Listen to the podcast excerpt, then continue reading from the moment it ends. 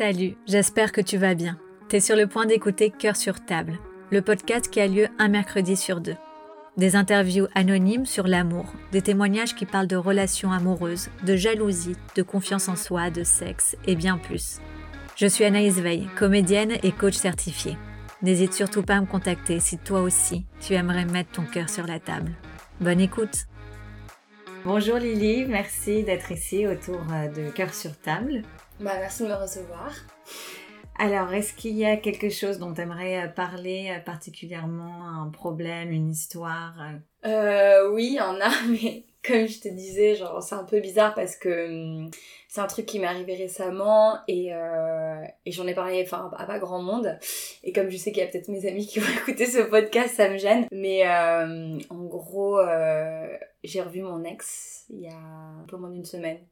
Ok. Et on s'est embrassé. Dis-moi en plus, euh, c'était un ex de combien de temps euh? On s'est rencontrés euh, en janvier 2020. On s'est séparés en ju- juin 2020. Donc on est restés six mois ensemble. Et, euh, et donc là, ça fait bah, un an qu'on est séparés. D'accord. Et Ouais. qu'est-ce qui s'était passé? Pourquoi vous êtes séparés? Longue histoire, mais très intense. Mais euh, en gros, euh, comment dire? Comment, comment raconter ça? Disons que ça faisait longtemps que je transportais des traumas de mon enfance, que je sur lequel j'essayais de faire du travail, mais j'y arrivais pas. Et, j'avais commencé une thérapie avant de le rencontrer. Mais euh, c'était une thérapie qui n'était pas vraiment adaptée à ce que j'essayais de faire. Et en fait, ça, je l'ai compris deux mois avant qu'on se sépare, quand euh, j'ai fait des consultations avec un psychiatre qui m'a diagnostiqué avec un trouble, euh, qui s'appelle le trouble de la personnalité état limite, ou borderline en anglais. Et à partir de ce moment-là, euh, j'ai vécu quelques mois d'instabilité. Et lui, il arrivé un peu au milieu de tout ça. Et, disons que le point culminant de, de mon instabilité par rapport à ça, ça a été quand on était ensemble un, week-end à Marseille. Et donc du coup, euh, on s'est séparés à ce moment-là parce que, enfin, je veux dire, c'était, ça a été vraiment une grosse, grosse crise qui avait rien à voir avec lui, mais où, enfin, en gros, j'ai dû, euh, on m'a, amené d'urgence à l'hôpital euh, psychiatrique euh, de Sainte-Anne.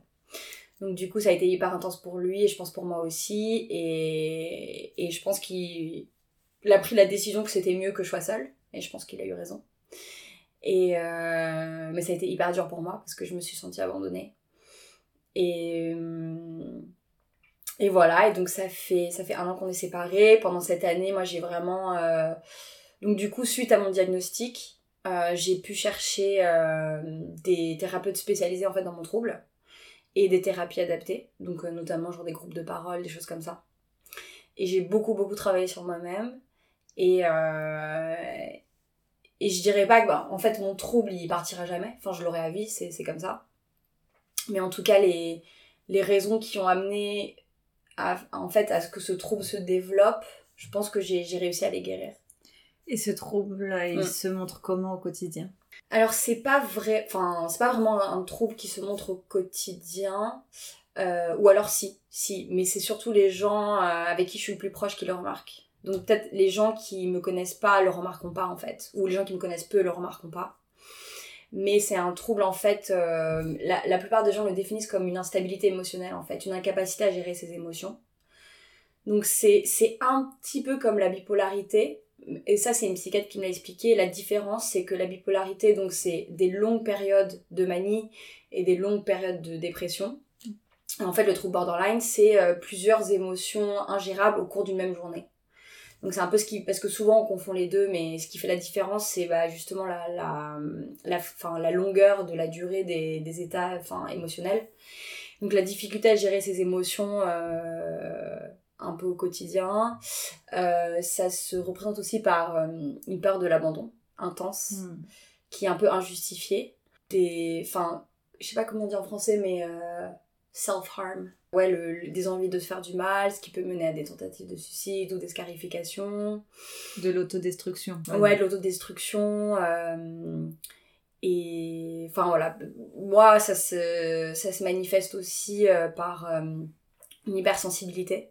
Donc je, je prends facilement les choses très mal. Et j'ai souvent, j'attache souvent une, une, connotation négative à, à, à des situations qui ne sont pas ou qui peuvent être neutres. En fait, j'ai tendance à plutôt voir ça d'un mauvais oeil. Enfin, à me dire, ok, cette personne me veut du mal, en fait. Alors que c'est pas forcément vrai. Et par rapport aux gens que, avec qui je suis le plus proche, ça passe aussi par des phases de. Enfin, de. Comment dire euh, Où je les enjolive vachement, où c'est les meilleures personnes qui existent sur Terre.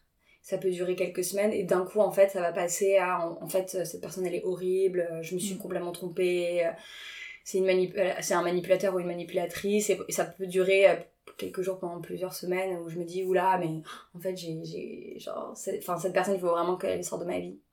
Et donc c'est un peu ouais une déconnexion avec la réalité en fait. Et avec cet ex copain t'as eu mm. des situations euh, comme ça oui oui ouais. Ouais ouais. Mais euh, comme bah comme ça faisait que six mois qu'on était ensemble je, pense que je je pense pas qu'il l'a trop vu. Enfin peut-être qu'il l'a ressenti mais c'était pas euh, enfin disons que c'était pas parce que je sortie avec quelqu'un pendant 7 ans avant ça. Lui il a pris de plein fouet par exemple. Ouais. Ah, ok. Il a pris ça de plein fouet quoi. Et avec cette personne avec qui t'es sortie pendant 7 ans ça mm. s'est fini par rapport à bah je pense qu'on n'était pas euh, on n'était pas fait pour euh, pour pour être ensemble parce que on s'est rencontrés on était très jeunes j'avais lui il avait 21 moi j'en avais 22 et on s'aimait beaucoup mais ouais on avait on avait des personnalités qui clashaient beaucoup et, euh, et ça fonctionnait pas, quoi. On se disputait tout le temps, on se séparait tout le temps, c'était très euh, drama. Donc cette dernière mm. année, t'as vraiment pris ce moment pour toi ou t'as eu des histoires, des mecs, des plans cul, euh, je sais pas? Ouais, j'ai eu un peu des histoires à droite à gauche, enfin pas beaucoup non plus, mais euh, donc un travail que j'ai fait avec mon thérapeute, c'est notamment euh, le fait de, bah, rencontrer des, garçons et de, prendre mon temps en fait. Parce que donc un symptôme de mon trouble, c'est justement le, le fait d'idéaliser la personne, surtout au début, de vraiment genre m'emballer dans un truc, enfin, ou euh, genre en trois semaines je peux tomber amoureuse, quoi. Et donc, du coup, le crash est encore plus dur, en fait. C'est parce que mm. bah, je passe de l'idéalisation à la dévaluation. Donc il m'a dit, il faut vraiment que, que tu ne tombes pas amoureuse d'une image, mais de la personne, en fait. Et donc, le, toi, ton exercice euh, que tu dois faire, c'est prendre ton temps. Vraiment prendre ton temps, euh, bois des verres, apprends à les connaître, euh, enfin vas-y vraiment doucement. Et, euh, et bah c'est ce que j'ai fait. Et au final, bah je suis, je suis, je dirais que, je dirais que mes histoires ont, enfin n'ont pas vraiment été parce que du coup comme j'ai pris mon temps, je suis pas vraiment tombée amoureuse. Et parce qu'au final, ouais, je, je, les, je les voyais quelques semaines, je me disais en fait, c'est pas des gens qui me correspondent. Et je me dis que si j'avais pas fait cet exercice, bah, je me serais retrouvée encore dans une histoire euh, qui me correspond pas en fait. Juste parce que je me serais, je me serais emballée en fait. Et ouais, donc je me sens plus rationnelle dans ma manière d'approcher l'amour. Donc je. C'est pour ça, quand tu me demandes euh, est-ce que t'as été célibataire, je dirais oui. Parce que. Enfin, j'ai pas eu vraiment des histoires qui ont compté, mais parce que j'ai pris mon temps et que j'ai envie de rencontrer quelqu'un qui me correspond vraiment et. Et j'ai envie de tomber amoureuse de la personne et pas de son image en fait. C'est super intéressant ce que tu dis. Enfin, tout à l'heure, j'allais te demander quand tu as commencé à parler du mm. trouble, parce que j'ai l'impression aujourd'hui, en tout cas, tu as conscience de mm, ce mm, trouble et d'où ça vient, et, tu sais exactement mettre des mots euh, sur euh, ce que tu ressens, etc. Et de prendre conscience de tout ça fait qu'aujourd'hui, j'imagine que tu vas mieux. Je pense que ouais, je pense qu'il y a deux raisons pour lesquelles je vais mieux, parce que, en fait, une des... souvent, ce trouble se développe dans l'enfance. Euh, c'est souvent euh, un mix entre euh, bah, la génétique et aussi des événements qui arrivent dans la vie d'une personne, enfin souvent bah, dans les, les, années les plus importantes, fin de 0 à 4 ans ou 7 ans, ouais. où en fait l'enfant subit un traumatisme qui fait qu'en fait ça affecte le développement de son cerveau et qui affecte la partie où le, la personne peut gérer ses émotions en fait. Et donc du coup, euh, une partie du fait que je vais mieux, c'est parce que j'ai réussi à surmonter en fait les événements qui ont fait que mon trouble s'est développé. Et aussi parce que, bah, comme tu dis, je, je le comprends mieux. Et le fait de, de savoir quels sont les symptômes et comment ils se manifestent, euh, ça me permet de mieux le gérer parce qu'avant, quand je ressentais, quand je ressentais des choses, comme j'ai expliqué, je, je peux être très méfiante envers les gens. Euh, je savais pas si j'avais tort ou raison en fait. Je me disais est-ce que c'est dans ma tête ou est-ce que cette personne me veut vraiment du mal? Et j'arrivais pas à décerner le vrai du faux. Et comme maintenant je sais que je suis affectée par ce trouble, je sais que bah 90%, enfin c'est c'est dans ma tête en fait. Hmm. Donc ça, ça m'aide vachement. Et tu te souviens du trouble, euh, enfin de, de l'événement quand t'étais petite, qui a Ouais, fait ouais, ce ouais. déclencheur? Bah, je- ce qui est le cas de beaucoup de- d'enfants qui sont atteints du trouble borderline, c'est souvent bah, des, des abus sexuels. D'accord. Mm. Et tu t'en souvenais ou tu t'en es souvenu en faisant tout ce travail? Euh, je m'en suis souvenue à l'adolescence. J'ai oublié pendant un moment et je m'en suis rappelé euh, quand j'avais à peu près 15 ans. Mais j'ai toujours su qu'il y avait un truc. Parce que, hum, enfin, aussi loin que je me rappelle, euh, j'ai toujours. j'ai Enfin, ça, ouais, ça, va être- ça va devenir un peu dark, mais aussi loin que je me rappelle, j'ai toujours voulu mourir. Et j'ai toujours. euh, Enfin, même, même très très jeune, enfin, même à l'âge de 6 ans, quoi. Je pense que mes même mes premiers souvenirs de moi en tant que, être- en tant que personne, en tant qu'être humain, j'ai toujours habité avec cette envie de. euh, Enfin, ma vie, euh, enfin, j'ai j'ai envie de mourir, quoi. Et cet événement, il a eu lieu quand t'avais 4 ans? Il a eu lieu, euh, je sais pas quand il a commencé. Je pense que il a commencé très tôt. Et, et il s'est arrêté ouais, quand j'avais genre 8 ans. Et t'as pu en parler à ta famille? Ouais, j'en ai parlé bah, justement après Marseille. Ok. Ouais, donc euh, en fait ce qui s'est passé c'est que j'avais énormément, énormément de mal à en parler à ma famille. Mais j'en ai parlé à beaucoup de, de mes amis et des fois même à des, des personnes euh, que je ne connaissais pas, par exemple en soirée, bourrée. Enfin ça sortait Mm. en fait. Comme, Ouais. comme ouais, enfin il, fa- il fallait que ça sorte. en Ouais, fait. ça sortait euh, Voilà. là où ça pouvait sortir. Exactement. Et, euh, et j'en ai parlé justement à, à cette personne que j'ai fréquentée pendant six mois, mon ex. Et, euh, et après ce qui s'est passé à Marseille, enfin pendant que j'étais encore à Marseille, il, a, il a appelé mon frère, qui connaît, en fait il connaissait un peu mon frère. Donc il a dit euh, Lily, il faut qu'elle te dise un truc parce que si elle en parle pas, en fait, euh, ça va la détruire. et donc du coup, euh, il a un peu fait le, le, le premier pas pour moi parce que mon frère a répondu quoi qu'elle dise, je, je, je serai de son côté, je, je- je vais la, je vais la croire en fait. Et c'est quelque chose que j'avais besoin de savoir qu'on n'allait pas me remettre en question pour pouvoir en fait faire ce pas de- d'en parler parce que enfin j'avais trop peur en fait j'avais trop peur qu'on me dise euh, qu'on remette en question ce qui s'était passé. Et c'était surtout ça qui m'empêchait d'en parler en fait. Et à partir du moment où il y a cette euh, première glace, euh, glace qui s'est brisée j'ai pu en parler. Donc j'en ai parlé à mon frère d'abord et, après j'en ai parlé à ma mère après mon, séjour à l'hôpital. Et, et j'avoue ça a débloqué pas mal de choses pas tout de suite mais avec le temps je sens que ça m'a fait du bien Ouais, la libération de la parole.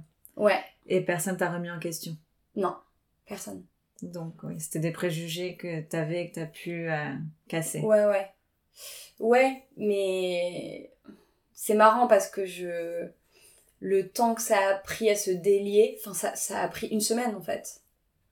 Le fait de- d'en parler. Et, Oui, Très et rapidement. Et, Voilà, très rapidement, ça s'est Et ça dans ta dénoué. tête, euh, des années et des années. Mais j'ai vécu te- 30 ans avec ça, avec Ouais. cette peur d'en parler. Mm. Et maintenant, ça me paraît mais tellement loin en fait. Et euh, quand je pense à ces 30 années que j'ai passées avec bah, de la culpabilité, un, un poids sur mes épaules, enfin, ça me rend triste en fait, vraiment.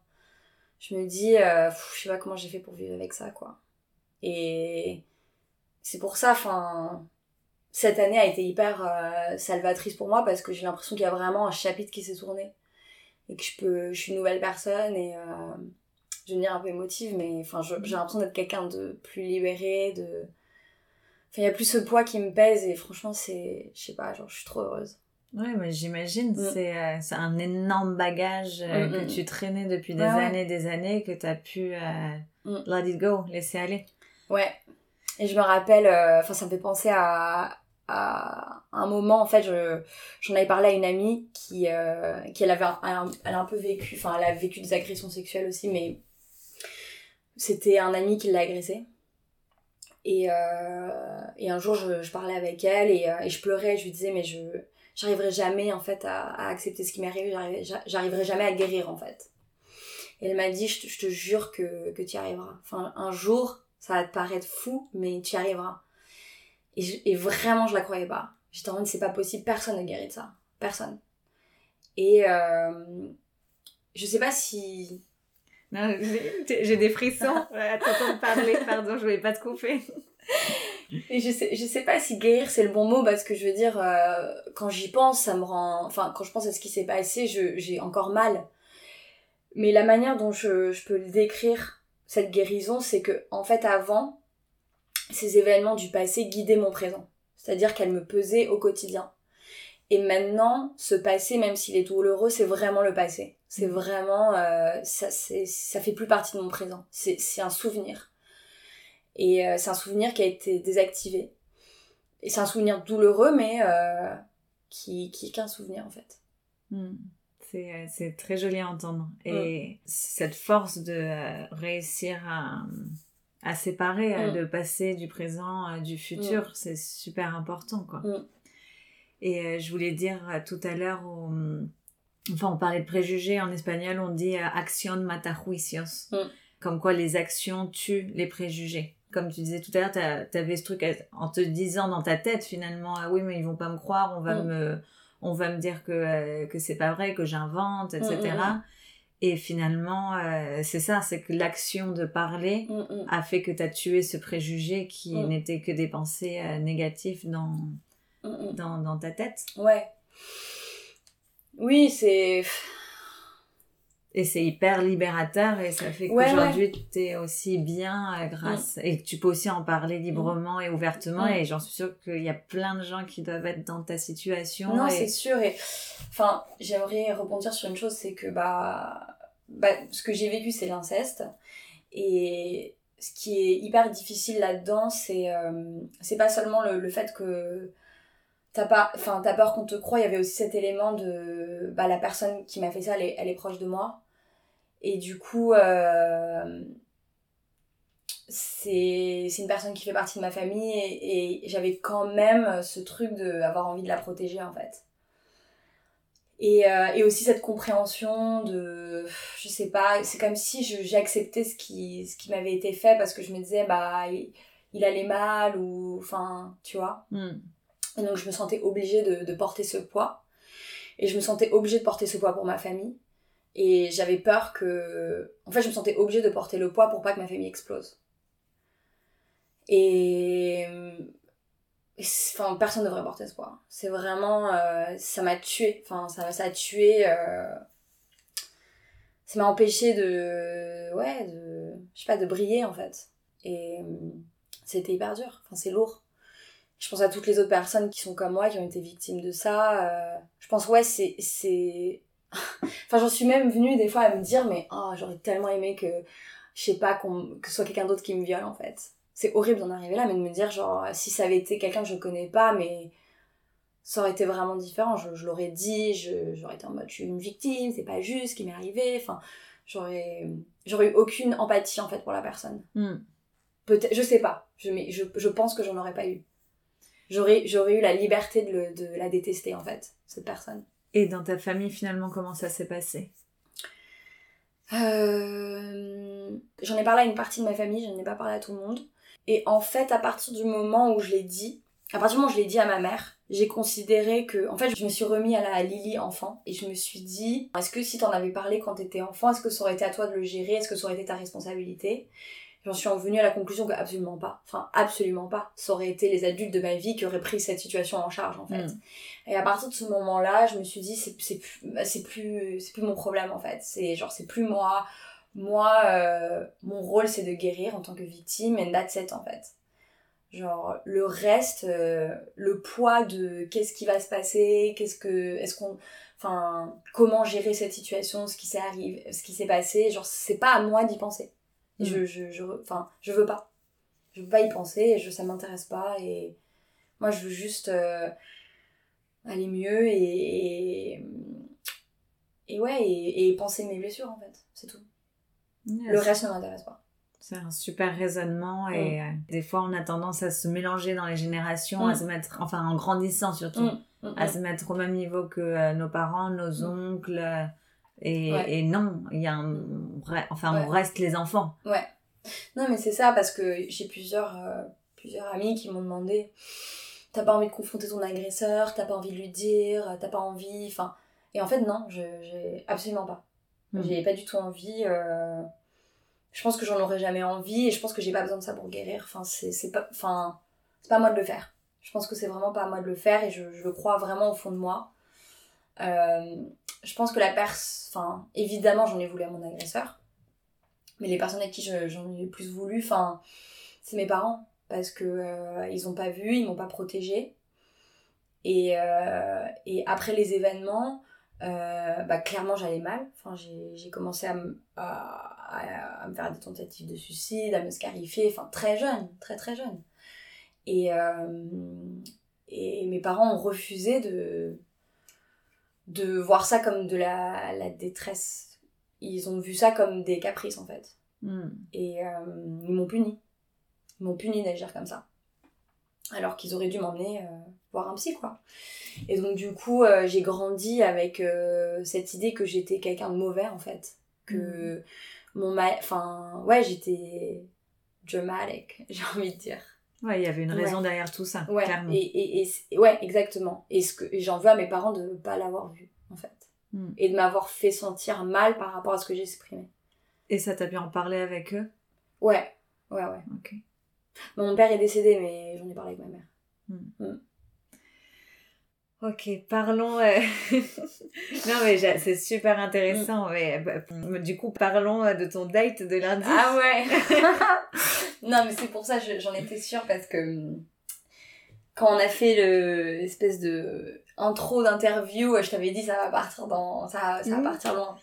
Ouais, mais c'est ce qu'on aime. Ça, ça part d'un truc léger pour aller. Parce que c'est toujours ça, de toute façon, nos, nos relations, c'est. La vie, c'est ça. Exactement. Bah, donc, du coup, mon date, euh, bah, on s'est vu et, euh, et on s'est embrassé. Et euh, qu'est-ce qu'il en est sorti? Il en est sorti que.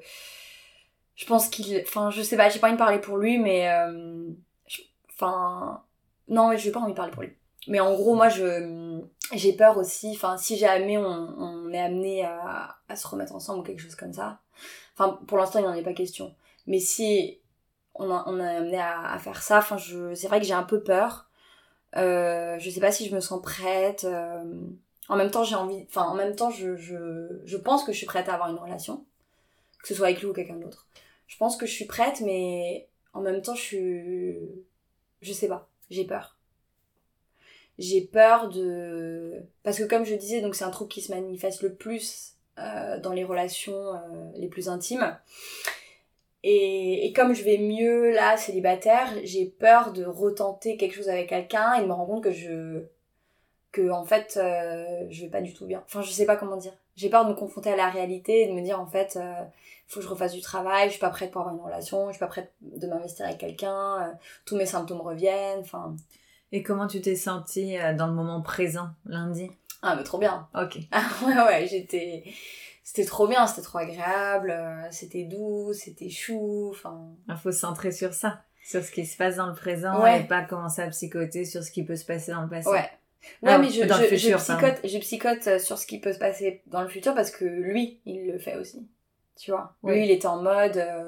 j'ai peur, j'ai peur parce que je vois que bah, là, t'es stable, t'es bien et j'ai peur que s'il se passe un truc, ça va te refaire briller. Hmm. Et il a raison de penser à ça. C'est ce qu'on disait euh, tout à l'heure, cet exercice de vraiment euh, se centrer dans le présent hmm. et de laisser le passé dans le passé hmm. et euh, le futur est fait que de moments présents. Donc vraiment s'attacher, c'est beaucoup plus simple de le dire que de le faire, mais vraiment de s'attacher à ces moments présents. Tu, tu me dis que ça s'est bien passé et tu te sentais bien. Et je pense de ce dont tu me racontes que tu as beaucoup plus conscience. Mm. Et surtout, tu as eu cette conversation avec, euh, avec ta mère et ton mm. frère, enfin ta famille qui t'a libéré. Mm. Et euh, peut-être t'étais pas cette Lily euh, il y a un an. Non, pas du tout. Pas du tout. J'étais pas du tout cette Lily il y a un an. Et, et surtout, quand je l'ai rencontrée, bah, je, je venais de sortir de mon histoire de 7 ans. On, on s'était séparés deux mois avant, donc c'est hyper court. Et, euh, et avant ça, euh, je vivais pas en France en fait. Donc euh, c'était un peu genre beaucoup de changements, beaucoup de, de nouvelles manières de voir ma vie. et j'avais enfin j'avais vraiment je pense que j'avais vraiment besoin d'être toute seule pour savoir euh, qui je suis toute seule en fait quand tu passes 7 ans avec quelqu'un euh, je sais pas c'est forcément cette personne elle te t'apprends un peu qui tu es mais avec cette personne enfin je sais pas comment dire genre je je savais plus qui j'étais toute seule.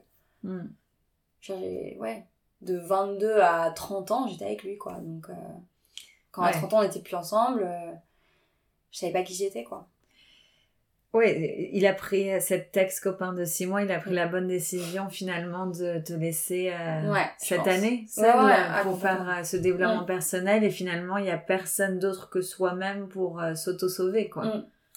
Ça c'est sûr. Et je, je pense que ouais j'ai toujours attendu un sauveur. Et je pense que c'est pour ça que faire une thérapie ça m'a vachement donné confiance en moi.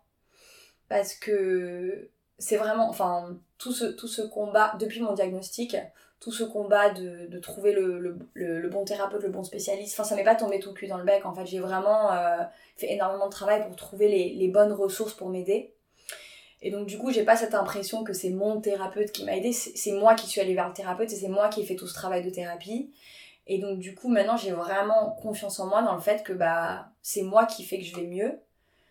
Et si, enfin, c'est sûr, ça va arriver. Il y a d'autres moments dans ma vie où peut-être euh, je vais, où ça va revenir, où je vais avoir des moments où ça va aller moins bien. Bah, j'ai confiance dans le fait que je, je saurais euh, appeler les bonnes personnes pour aller mieux, tu vois, refaire les démarches, re, re tout enclencher et et pas chercher, je sais pas, une, une validation extérieure en fait. Et donc du coup, euh, le fait d'avancer dans la vie en sachant ça, euh, ouais, j'ai vachement confiance en moi. J'ai pas l'impression d'avoir besoin d'un sauveur en fait. Alors qu'avant, oui. Génial, génial. Et quel a été le déclencheur pour euh, que tu ailles voir euh, ces thérapeutes? Bah en fait, euh, en septembre 2019, j'ai commencé une thérapie, j'ai commencé une thérapie psychanalytique qui est pas du tout adaptée à mon diagnostic. Et, et en fait, je sentais que ça m'aidait, mais que ça m'aidait pas beaucoup. Je sentais, enfin, je suis restée en thérapie avec cette, avec, euh, cette psy- psychanalyste, pardon, pendant, euh, je crois, euh, 8 mois. Et je sentais que ça m'aidait, mais ça m'aidait pas non plus assez. Mais c'est toi, tu t'es réveillé un matin en disant ok stop, faut que je fasse appel à de l'aide? Tu veux dire le, au tout début, Ouais. la première décision que j'ai prise pour vraiment faire, commencer une thérapie suite à une tentative de suicide. Ok, donc Ouais. c'est quelqu'un qui te l'a recommandé. Non, c'est. euh, je- moi, genre, je, je viens d'une famille où on croit pas du tout en tout ça. Et donc, du coup, euh, ça a vraiment été moi qui me suis dit, genre, je, je, je veux plus vivre comme ça. Parce que, euh, donc, en 2019, j'allais sur mes 30 ans.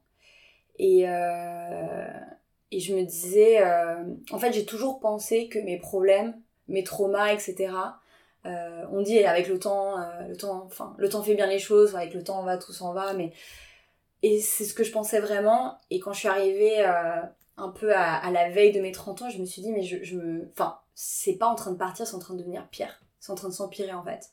Mon état mental est en train de s'empirer. De- D'année en année, ça s'empire. Je me suis dit, je, je peux pas euh, continuer comme ça en fait. Et, euh, et donc, du coup, ouais, je, je, je me suis dit, il faut absolument que je fasse une thérapie parce que, enfin, ça, clairement, c'est ce, ce genre de traumatisme, tu peux que. Enfin, le temps ne, ne les efface pas. Hmm. Pas le temps. C'est un travail thérapeutique pour moi. Enfin, en tout cas pour moi. Oui, mais c'est hyper Mm. mature de ta part d'avoir pris cette conscience et de dire ok je me Mm. prends en main Ouais. et ça suffit, stop quoi. Et je pense que le truc, le... enfin, c'était vraiment parce que je j'ai toujours voulu être mère. J'ai toujours voulu avoir des enfants et, euh, et je me et je me voyais pas être mère, euh, enfin, en étant instable comme ça. Et donc et c'est c'est un peu pour me donner une chance et et pour et pour ouais pour pour me m'offrir la vie que je veux vraiment que tu vois genre que je, je me suis dit enfin je, je peux pas continuer comme ça. Ok Lily, est-ce qu'il y a quelque chose que tu veux rajouter ou on finit sur ces très jolies paroles? T'as dit que des beaux mots donc... euh, Non, je pense qu'on peut s'arrêter là. Ok. Bah, merci, merci. Je pense que franchement, ton témoignage va faire du bien à beaucoup de gens qui ont dû se retrouver malheureusement dans une situation euh, similaire, mais ça me fait tellement plaisir. Les gens peuvent pas te voir, mais tu es tellement belle et ravissante et euh, solaire que ça fait plaisir à entendre et à voir. Mm. Euh, merci, merci de m'avoir donné l'opportunité de m'exprimer. Merci à toi. tu viens d'écouter Cœur sur table, le podcast que tu retrouveras un mercredi sur deux. N'hésite pas à partager, commenter et en parler autour de toi. Et si tu veux toi aussi mettre ton cœur sur la table, contacte-moi. À très vite!